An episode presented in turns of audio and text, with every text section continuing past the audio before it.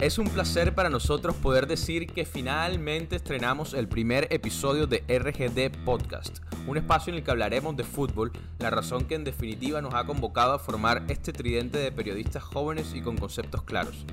Producido por Envy Productions, este podcast podrán encontrarlo en Spotify y próximamente en Apple, YouTube y otras plataformas. No olviden seguirnos en nuestras redes sociales y por supuesto no dejen de compartir este primer episodio. Y ahora sí saludo a mis compañeros Gonzalo de Felice y Ricardo Torrents. Ricardo, ¿cómo estás? Hola Uber, hola Gonzalo, hola a todas las personas que nos están escuchando en este podcast RGD Podcast. Eh, bueno, tenemos muchísimos temas de qué hablar, un gran punto el que sacó la selección Colombia. Me imagino que todo el mundo se levantó hoy con una sonrisa porque eh, ya, se, ya se veía que Colombia no iba a poder eh, sumar de a tres y en un último minuto llega Falcao y con un gol prende la esperanza de todos para seguir eh, con pie para Qatar 2022. ¿Cómo está, Gonzalo? Ricardo, Duber, a toda la audiencia, realmente muy complacido de, hacer parte de este proyecto. Y no solamente es el punto, Ricardo, de, Colombia, sino los cuatro que consiguió. Creo que si a uno le, preguntaban eh, cuál era el mejor panorama para la selección Colombia en esta doble fecha de inicio, era golear a Venezuela y sacar un punto, y hasta tal vez de la manera que se sacó en el último minuto, gol agónico, gol de Falcao, eh, una especie de caricias al alma se fue dando todo ese contexto para, para, para el buen inicio de la selección Colombia. Así que me parece que ha sido redondito para la tricolor de Queiroz y es obviamente un buen eh, eh, espaldarazo a la convicción que tiene este entrenador en su idea de juego.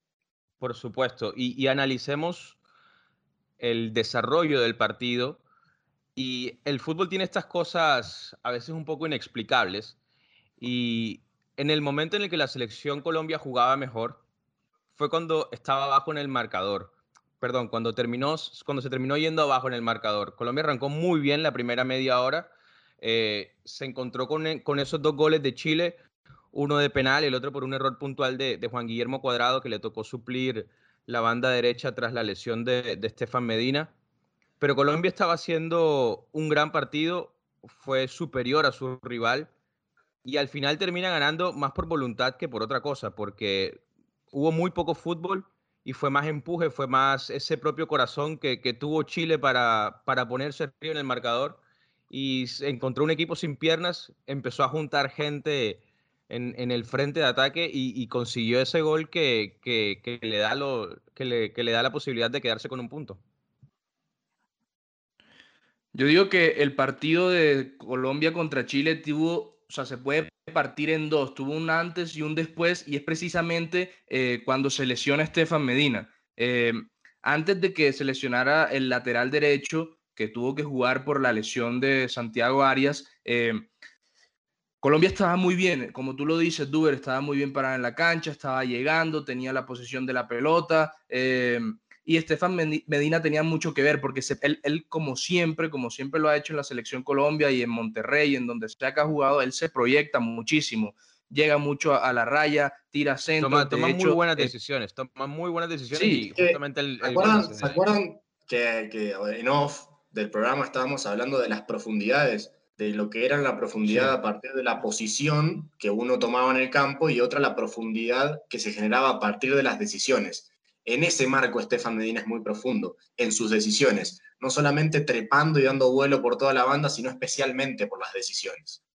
Entonces, ¿por qué digo que hay un antes y un después de la lesión de Estefan Medina? Porque a raíz de esa lesión, eh, Queiroz tuvo que replantear el equipo, tuvo que poner a Cuadrado de lateral derecho, que lo estaba haciendo muy bien como interior Juan Guillermo Cuadrado, y, no lo vi tan sólido como se le ve a veces en la Juventus. Entonces, eh, por ahí por ese lado, sobre todo vino el segundo gol, un error de, Juan Guillermo en el control. Eh, no, no, pudo poner el pie muy firme, le quedó Alexis Sánchez y además de una mala salida, porque hay que decirlo, fue una mala salida de Camilo Vargas, eh, terminó haciendo Chile el 2 a 1.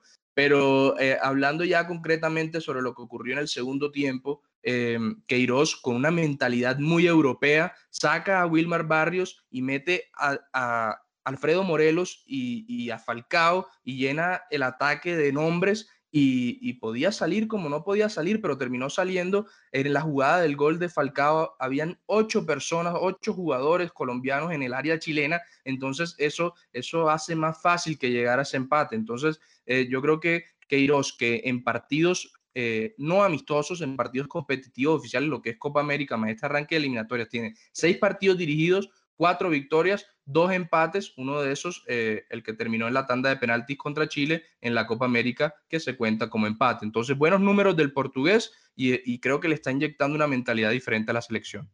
Y obviamente el tema numérico es lo más importante, porque la carrera para llegar al Mundial se hace a partir de números. Después, obviamente, empezamos a analizar el juego como lo estamos haciendo ahora. Y retomo lo que decía Ricardo con el tema de Estefan Medina, porque claramente ese triángulo Medina lateral, cuadrado interior, James falso extremo, más siendo enganche, pero partiendo desde la derecha, es eh, la estructura más sólida que tiene la selección Colombia en ataque. Cuando se vio vulnerada por la salida de Estefan, claramente se produjo un bache grandísimo en la selección.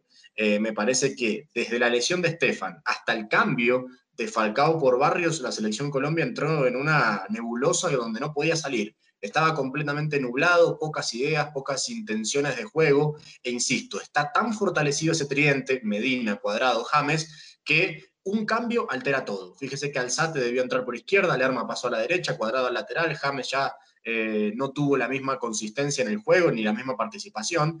Y en el segundo tiempo es que corrige Queiroz, incluso modificando su módulo, su particular 4-3-3, ya pasó a ser una especie de 4-2-3-1, eh, con Lerma y con Alzate como doble pivote, el ingreso de James, eh, más como enganche, no tan recostado a la banda. Obviamente James no es que haya sido extremo, no. habitualmente o la gran parte del partido la jugó en el carril interior. Pero digo, cómo la estructura se fue modificando a partir de un cambio.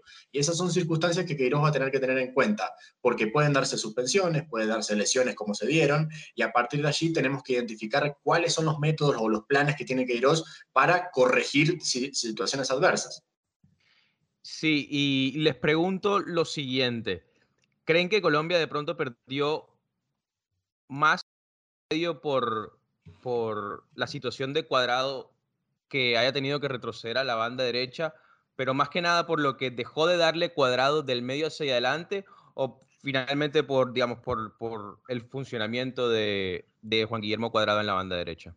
Lo que pasa es que Alzate, eh, cuando tuvo que entrar, entró un poco, no sé si fue nervioso, si fue un poco perdido. Eh, yo lo vi que, que, estaba errando en los pases, eh, lo vi como, como no tenía una posición fija dentro de la cancha, pero menos mal, Steven Alzate, un jugador que cada fin de semana es titular con el Brighton y es un jugador polifuncional, polivalente, puede jugarte eh, como volante por izquierda, puede jugarte como extremo por izquierda, su posición natural que es medio centro. Entonces, eh, luego ya se fue acomodando más en la cancha y fue eh, poniendo buenos pases, con mucha mentalidad de, ir a, correr y a buscar cada pelota. Y, eso en el segundo tiempo, lo que hizo Steven Alzate fue todo en beneficio, en pro de la selección pues socio de James.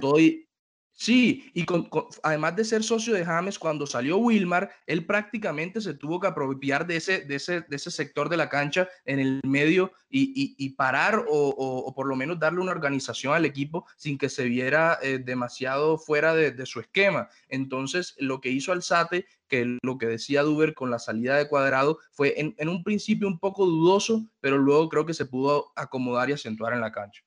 Ahora, era un partido caliente y sabemos que Alzate prácticamente desarrolló toda su vida en Inglaterra, que es un estilo muy diferente al juego que se desarrolla. no está acostumbrado a. Total, totalmente. Eh, allí es, viste, más pase fino, cabeza levantadita, hay poco combate o, poco, o poca guerra eh, sucia, como podemos llamar aquí, donde hay mucha fricción, pierna fuerte. El partido estaba muy caliente cuando entró Steven Alzate y bueno, le costó acomodarse a, ese juego. Y bueno, también empezaremos a ver a un Alzate tal vez eh, que se vaya apropiando de cosas bien sudamericanas. Es necesario que él se vaya apropiando y vaya conociendo estos contextos. Me parece que terminó sorteando de muy buena manera el partido, siendo en el segundo tiempo uno de los puntos altos de Colombia y especialmente para James, porque creo que Alzate y James hablan el mismo idioma futbolístico. Tal cual. Y, y Ricardo mencionó algo, algo clave y es que se sintió más cómodo Evidentemente, cuando, cuando sale Barrios en los últimos minutos del partido y se apropia él de pronto un poco más de, de, ese medio campo, porque justamente en el Brighton él, juega de esa manera. El, equipo de, de, Graham Potter juega con un 3-4-3 y él juega acompañado de Yves Bissouma, que es un, que es un mediocentro súper combativo y él se siente mejor cuando de pronto tiene que apropiarse más de, la pelota y salir un poco más. Y lógicamente la adaptación también al, fútbol sudamericano le, le, va a costar porque es un jugador, como, como dice Gonzalo, que se crió en Inglaterra y que está acostumbrado a un fútbol totalmente distinto. Y, no, nos olvidemos de, no nos olvidemos de Jefferson Lerma, un jugador que yo no sé si aquí los tres vamos a coincidir, que fue el hombre del partido, más allá de su penal desafortunado y de esa falta en el gol de Davinson. O sea, fue tan buen partido de Jefferson Lerma que después de cometer el penal que eh, eh, genera el empate de Chile y que además eh, impide un gol de Davinson Sánchez por una falta un poco infantil, un poco tonta, lo que hizo Jefferson Lerma ayer fue impresionante. Tuvo un despliegue. creo es que eh, Duber, Gonzalo, nosotros eh, creo que los tres eh, tenemos conocimiento del fútbol inglés y sabemos que él en el Bournemouth esto es lo que hace. Él es un box to box de esos que encantan al, aficionado, al entrenador inglés, porque te recorre toda la cancha, no solamente está ahí presente en la marca, sino que también te llega al área. Lerma tiene mucho gol, es algo que de pronto la gente no sabía. Lerma tiene gol no solamente de cabeza, tiene buen remate de fuera del área. Ayer, e, ayer estuvo hasta dúctil con, con la pelota. Eh, eh, el primer eh, remate eh, antes, del, antes, del, gol que tiene, o no sé si fue después del gol, pero un remate. No, fue después del gol, fue después, del, gol. y, y en el gol, hablando precisamente de eso, cuando él llega al área, mira que llega prácticamente solo, o sea, se, se elabora él mismo esos espacios y, y, tiene buena definición. Entonces, me gustó muchísimo lo de Lerma y no sé, Gonzalo, si me puedes complementar ahí, creo que se está ganando la titular indiscutible en la selección. Veremos también porque los contextos influyen mucho. A veces los rivales y los técnicos especialmente también eh, diseñan sus equipos y eligen hombres a partir de los rivales. Me parece que Chile era un rival idóneo justamente para, para ver las mejores virtudes del arma por ese ida y vuelta que se podía dar, por la intensidad de juego, por la por ese combate y esa guerra sucia, entre comillas, futbolística, obviamente, que hablamos, Lerma era habitual. Además de, ese rol de llegador, cumplió un trabajo muy silencioso y típico de él, anulando a Aranguis. Eh, la verdad que el chileno Aranguis, que es el motor de la selección chilena, no se vio completamente invisibilizado, gracias también al trabajo de Lerma y algunos doblajes de Wilmar Barrios. Me parece que en el primer tiempo, a pesar de la derrota, que obviamente llega por dos jugadas muy aisladas, eh, de la derrota parcial, porque de esas jugadas aisladas de Chile, bueno, un centro, un penal, revisión de VAR, después, bueno, un mal control de cuadrado que lamentablemente captura Alexis Sánchez y marca el 2 a 1, pero el trabajo de invisibilización a, a Aranguis me parece que fue fundamental y es uno de los aciertos tácticos de, de Queiroz. Y a Chile también, además eh, de, hilar esto de Arangui que estuvo desaparecido, a excepción de Alexis Sánchez y algunos ratos de Vidal, eh, muy poco realmente de esta selección, que recordemos que estaba acostumbrada eh, a un proceso que venía con Bielsa, que venía con San Paoli, de ataque constante, de ser protagonista con la pelota. Y he leído a, muchos eh, colegas y amigos chilenos que están algo decepcionados por el momento con Reinaldo Rueda, porque claramente es una propuesta completamente diferente a la que los llevó a competir en mundiales. Eh, vamos a ver cómo sigue el proceso de Reinaldo. Está claro que está estableciendo una transición no solamente desde las ideas del juego, sino también desde lo nominal hay muchos futbolistas nuevos en esta selección, la, saga era completamente nueva, aparece Baeza, que obviamente es un buen futbolista, pero que también está haciendo sus primeros partidos. Es decir, hay una... portero, por, un caso de, lesión, también le tocó, le tocó jugar. Entonces, sí. habrá, que, habrá, que ver, habrá que ver ahí cómo Chile resuelve, porque la verdad ha, ha, mostrado muy poquito. Es como que se encontró con los goles y definitivamente se tiró atrás a guardar el resultado. Gonzalo, y no solamente la gente debe estar molesta con la propuesta que está teniendo el equipo de Reinaldo Rueda, sino que en los dos primeros partidos de estas eliminatorias que son tan difíciles, tan reñidas y tan complicado ganar, ha perdido puntos en lo último del partido, en, en los últimos minutos. Contra Uruguay fue así con el gol de Maxi Gómez y ayer con el gol de Falcao. Entonces, entendería mucho la molestia que deben tener porque en las eliminatorias más difíciles del mundo no se pueden perder eh, esos partidos en lo último. Toca, toca cerrar el partido, como se dice. Sí, eh, fue, un equipo que, terminó sin piernas y que se sostuvo eh, en gran parte por, por el corazón de, Alexis Sánchez y de Arturo Vidal, que son dos jugadores que no tienen fecha de expiración en esta selección. Pero en términos generales, yo creo que por el lado de Colombia es muy positivo lo que, lo que sacó de este partido, lo que sacó de las primeras dos jornadas. Eh, y si miramos un poco la tabla, vemos que están como emparejados. Eh, hay pequeñas parejitas en la tabla de posiciones. Brasil que consiguió seis puntos, Argentina que también consiguió seis puntos, eh, Paraguay y Colombia con cuatro. Después están, bueno, Venezuela y Bolivia que fueron los, los que no sumaron. Y Ecuador y Uruguay se quedaron con tres también.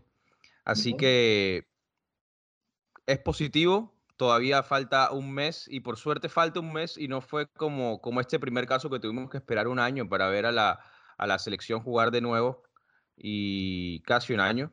Y, y, lógicamente eso es positivo porque se notó y creo que Messi hizo una declaración al respecto y es muy difícil juntar a un equipo después de tanto tiempo y creo que eso se vio reflejado en alguno de los partidos.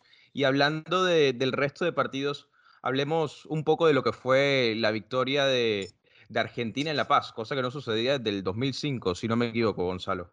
Sí, además en ese 2005 con la particularidad de que Scaloni fue titular. Eh, y es eh, bastante llamativo. Era Peckerman el técnico y Scaloni fue titular en esa última victoria y ahora la logra como entrenador.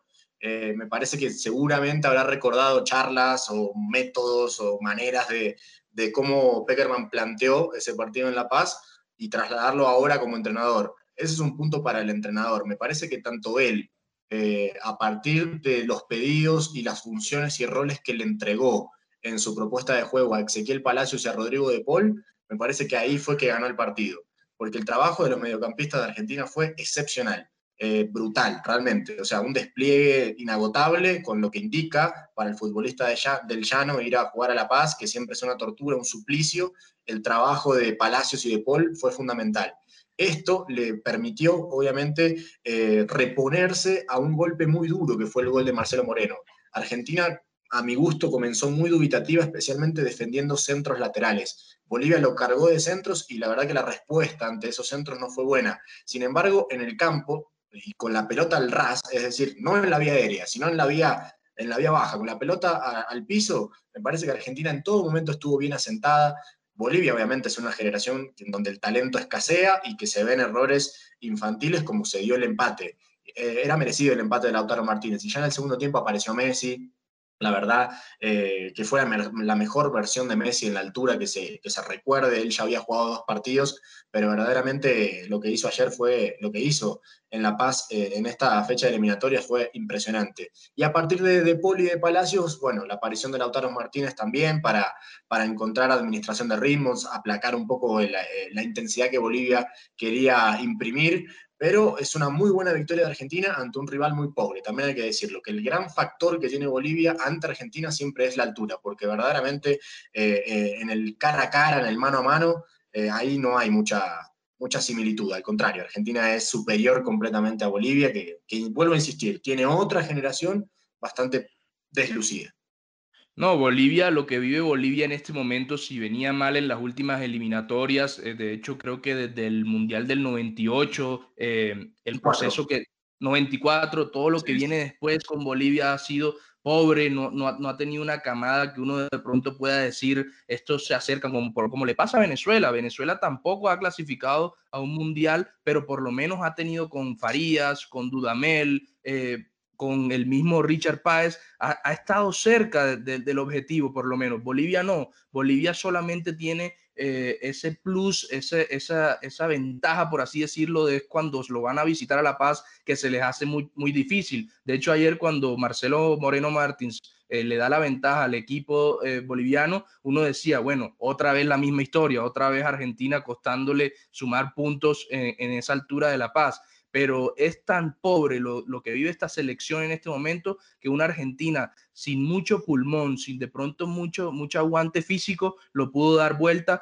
con un gran, gran, gran Ezequiel Palacios, como lo dijo Gonzalo ya, eh, y un buen Joaquín Correa que llegó para rematar ese partido. Entonces, a mí todavía me sigue generando muchísimas dudas lo de Scaloni, pero en el fútbol mandan los resultados y en este momento lo que dice la tabla es que Argentina tiene seis puntos de seis posibles. Antes de que Duber ahí, antes Duber, una pequeñita cosita que, que, va hilado a lo que decía Ricardo. El reflejo de Bolivia es el gol de Argentina, el gol del empate. Es increíble cómo Carrasco intenta sacar un pelotazo, sí, con el hombre al lado. Eh, a partir de allí. Gol de Sí, la radiografía perfecta de lo que es Bolivia hoy.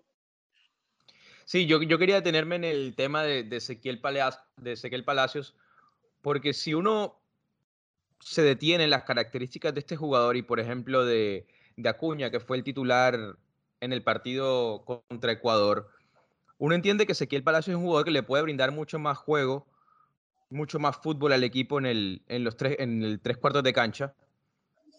Y Acuña de pronto es un jugador mucho más combativo, con, con, más despliegue y las decisiones del técnico eh, al final le, le, sirvieron porque consiguió la victoria en la bombonera contra Ecuador y, se, y también la consiguió en, en La Paz contra Bolivia. Pero me, me, parece un poco extraño, por lo menos, que Ezequiel Palacios no haya jugado el partido contra Ecuador cuando fue el partido en el que le faltó más fútbol a la selección argentina, como, como tampoco ingresó Papu Gómez, por ejemplo.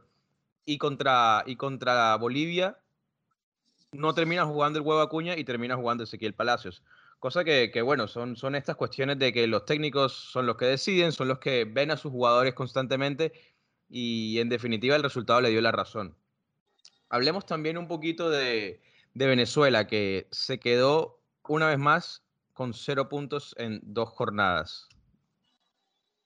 Bueno, Venezuela obviamente es también toda una incógnita, ¿no? Tiene un entrenador nuevo. Eh, lamentablemente Dudamel me parece que escogió mal la manera de irse, el modo de irse. Creo que estaba todo, todas las fichas estaban puestas al proyecto de Dudamel. Eh, y bueno, por diferentes arrancó con un equipo sub-20 subcampeón del mundo. Eh, todo estaba dado para que el proyecto de Dudamel realmente pudiera darle a Venezuela ese primer eh, pasaje a, un mundial. Diferencias con la federación, la propuesta del Mineiro, que después le termina yendo muy mal allí, y a partir de ahí es como que se desmorona todo el proyecto. Y empiezan las dudas, empiezan las incógnitas. Eh, claramente contra Colombia en Barranquilla, más allá de que Venezuela siempre ha tenido buenos partidos en Barranquilla, era un partido perdible pero en las aspiraciones de esa posible clasificación, o al menos aspirar a un repechaje, ganarle a Paraguay era un rival directo. Paraguay es un rival directo en esas mismas ambiciones o en esas mismas aspiraciones, de o entrar directo o de ganar un cupo al repechaje. Y eso para mí ya es un espejo de lo que puede ser Bolivia en la eliminatoria. Veremos si Peseiro resuelve, veremos si se da eh, alguna circunstancia que rompa un poco estos esquemas negativos de, Venezuela, pero creo que se ha desmoronado el proyecto consistente que tenía Dudamel y que se proyectaba justamente para clasificar a Qatar. Ahora, de algunas certezas que había, hay muy pocas. Totalmente, Gonzalo, y además eh, no solamente con la salida de Dudamel, sino que eh, en Venezuela ahora mismo se viven muchísimos temas extradeportivos que hacen o le ponen difícil las cosas a los jugadores. Eh, no hay motivación, eh, no sé, les cuesta mucho eh, concentrarse en, lo que es el fútbol y creo que toda esa situación política que no debe mezclarse con el deporte, pero que lastimosamente lo hace, está, está reflejándose en, en ese deterioramiento del eh, o deterioro de la selección de Venezuela con lo que venía con Dudamel. Y como dijimos con Chile, que pierde los partidos en el último minuto o pierde los puntos en los últimos minutos, Venezuela tampoco puede darse el lujo de errar un penal en las últimas, en, esos, últimos eh, minutos también, porque eh, como lo decimos, son las eliminatorias, y perdón por insistir con esto, pero son las eliminatorias más complicadas del mundo y no se pueden dar esas ventajas. Ese penalti bueno, es un penalti, claro que se puede errar, pero si tienes pocas oportunidades como tuvo Venezuela, si nos vamos a las estadísticas, vemos que no hubo muchos remates al arco ni llegadas, entonces esa, esa, esas ventajas que tienes ahí en, una, en un tiro de, pena máxima lo tienes que convertir. Y no solamente ese penal, sino también el gol que le anulan. Yo creo que fue un, un golpe anímico también que recibió Venezuela porque había arrancado jugando bien, eh, le anulan ese gol por una supuesta mano que el VAR se toma bastante tiempo en decidir y, no sé si quieran tocar el, tema del, del VAR porque evidentemente los criterios no están unificados para, y no quiero decir que para algunos equipos favorezcan y otros no, simplemente que los, los, árbitros eh, no están de acuerdo en cuándo cobrar una mano, cuándo, cuándo van y revisan el VAR, cuándo no, entonces eh, ahí, tenemos, ahí tenemos un problema y, en ese momento clave creo que Venezuela cayó, aunque fue un equipo que compitió mucho mejor que como, que como lo hizo contra Colombia, eh, le faltó y bueno, ese, penal al final creo que, que, hubiese sido o si lo hubiese convertido, hubiese sido un justo eh, merecedor de, desempate. ese empate. Y hablando del VAR, que también fue protagonista en el partido de Brasil, yo creo que de Brasil no hay, no hay mucho que decir. Eh, muy protagonista. Muy, muy. Pero de Brasil, digamos, más allá del VAR, hay, es un equipo que no hay mucho que decir. Creo que es el mejor del continente, si no el mejor del mundo. Y con un Neymar contundente, marcó un triplete ayer frente a la selección de Perú. Ahora, el VAR, eh, para mí es una herramienta positiva. Es que no podemos negar que, que, no, que no lo es. El tema a es ver, que... planteemos posturas, ya que, ya que lo mencionamos. Ya que dices que estás a favor del VAR, ¿tú, ¿tú qué opinas, Ricardo? ¿Te parece que es una buena herramienta o no? Yo estoy muy a favor del VAR. Lo que estoy en contra es, lo que coincidimos los tres. Lo que pasa es que yo estoy en contra de cómo se está utilizando. Es una herramienta que se le puede sacar tanto provecho, pero el, el tema, el tema del arbitraje hoy en día es que eh, no hay como una unificación de conceptos. Lo que para mí es penalti, para ti no lo es. Lo que es penalti en Lima, de pronto no lo es en Quito, de pronto no lo es en Bogotá, en Barranquilla, perdón. Y, y eso le está haciendo daño al fútbol porque las reglas deben ser solo una. Obvio que hay interpretación, pero entonces le estamos dejando a que cinco personas que están reunidas en una sala estén debatiendo, luego tienen que consultar con el central y además está eh, generando muchísima demora en las decisiones. Entonces creo que el VAR como herramienta es magnífico, pero las personas humanas, son los seres humanos los que lo están utilizando y en el momento no lo veo que lo estén utilizando de buena manera. Sí, me parece que la utilización no está siendo la adecuada, pero la herramienta es buena. Es decir, si nosotros tenemos un computador, el computador como tal es bueno, pero después dependerá también nosotros cómo usamos ese computador o, un teléfono, lo que sea. Cualquier herramienta tecnológica es buena, está bien diseñada, bien ejecutada. Sin embargo, después la decisión final es lo que termina dándole. Me parece que a veces nos concentramos mucho en la herramienta y no en las decisiones que terminan tomando los humanos. La herramienta como tal es buena, pero después la decisión de, quienes están dentro del, cubículo del bar y el mismo, el mismo juez central, ya también parte de, sus interpretaciones, de su, eh, ¿cómo decirlo?, de su conocimiento del, reglamento y también su interpretación que la, que le dan al, al, reglamento. No solo interpretar la jugada, sino después interpretar la jugada con el reglamento. Entonces me parece que estamos confundiendo la crítica. Mencionamos al VAR como algo como un todo, cuando realmente la interpretación y la decisión final son de los, de, los árbitros. Yo por lo menos, eh, ¿por qué me gusta tanto el VAR? Porque yo antes de que apareciera esta maravillosa herramienta, yo estaba muy aburrido con que después de cada partido se hablara de que X equipo robó, que tanto equipo que siempre lo, lo, lo benefician, y creo que esto no, no va a acabar por completo los errores o los desaciertos, pero por lo menos le va a dar una mano importante a un arbitraje que estaba prácticamente en los cuidados intensivos. Así es, y, ahí, ayer y en toda la jornada lo vimos, pero eso no, no tiene por qué desconocer la labor que, hizo Brasil con un Neymar descomunal, eh, Casemiro también en un muy momento. La verdad es que Brasil tiene nombre por nombre el mejor equipo de Sudamérica y fue justo ganador de, esos primeros seis puntos. Ojo, Duber, Neymar empató a Ronaldo Nazario como segundo máximo goleador de la historia de la más selección de Nada menos.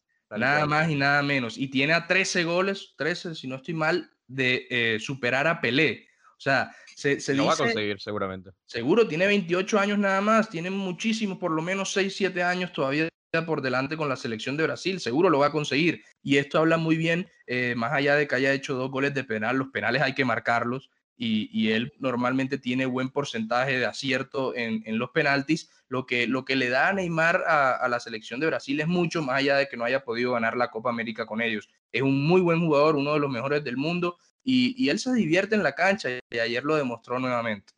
Bueno, y el sorpresón, porque lo de Ecuador es un sorpresón.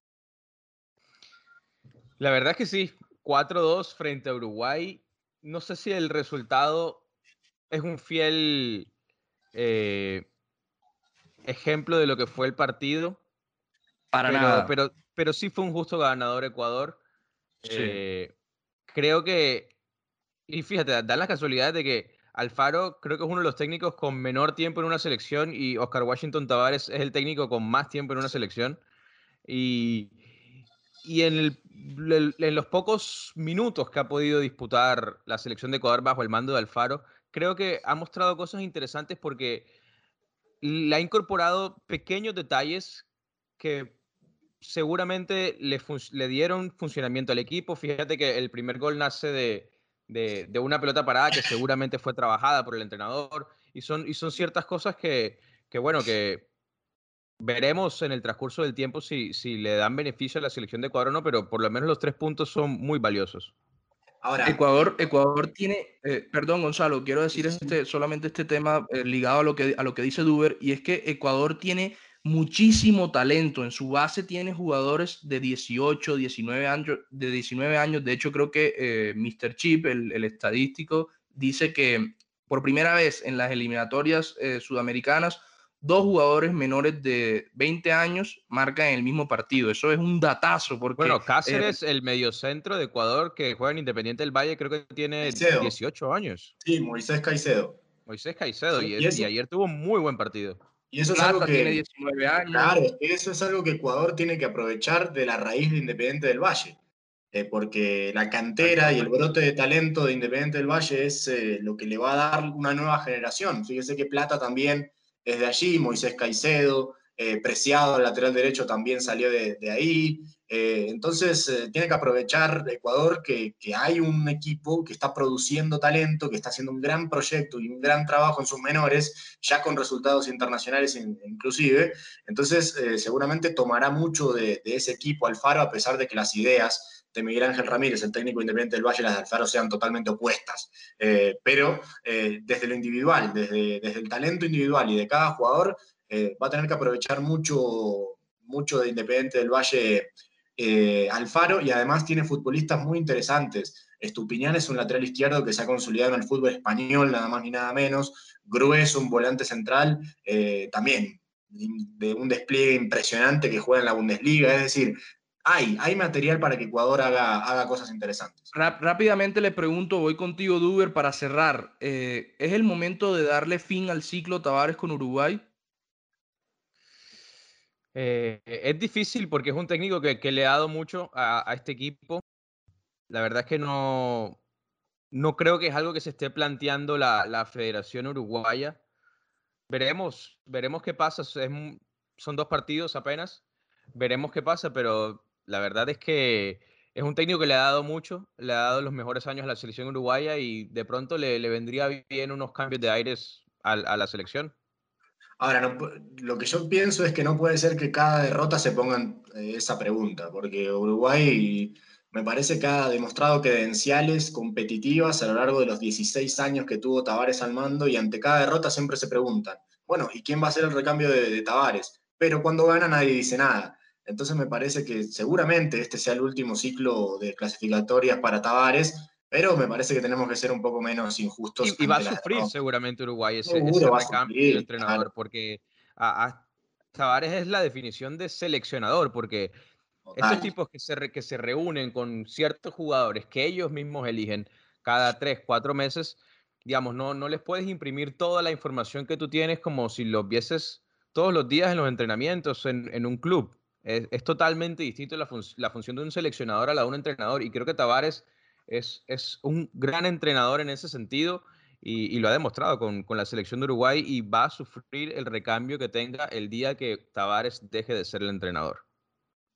Totalmente, coincido con ambos, coincido con ambos, no es momento de eso. Planteé la pregunta porque, como lo dice eh, Gonzalo, con cada derrota los uruguayos se preguntan, eh, no fue el mejor funcionamiento contra Chile, ni tampoco contra Ecuador, mucho menos. Entonces, quería saber su opinión, yo estoy 100% de acuerdo con ustedes, el maestro Tavares se ha ganado el derecho a decir él cuándo se va. Puede, puede, quedar... Los resultados Puede quedar de último, puede quedar de último en las eliminatorias y creo que con todo y eso la, la, Federación Uruguaya le dice, ¿te quieres ir o no te quieres ir? Sí, tiene, tiene su lugar ganado el, maestro Oscar Washington Tavares y a veces somos un poco resultadistas y no, y no vemos un poquito más a fondo.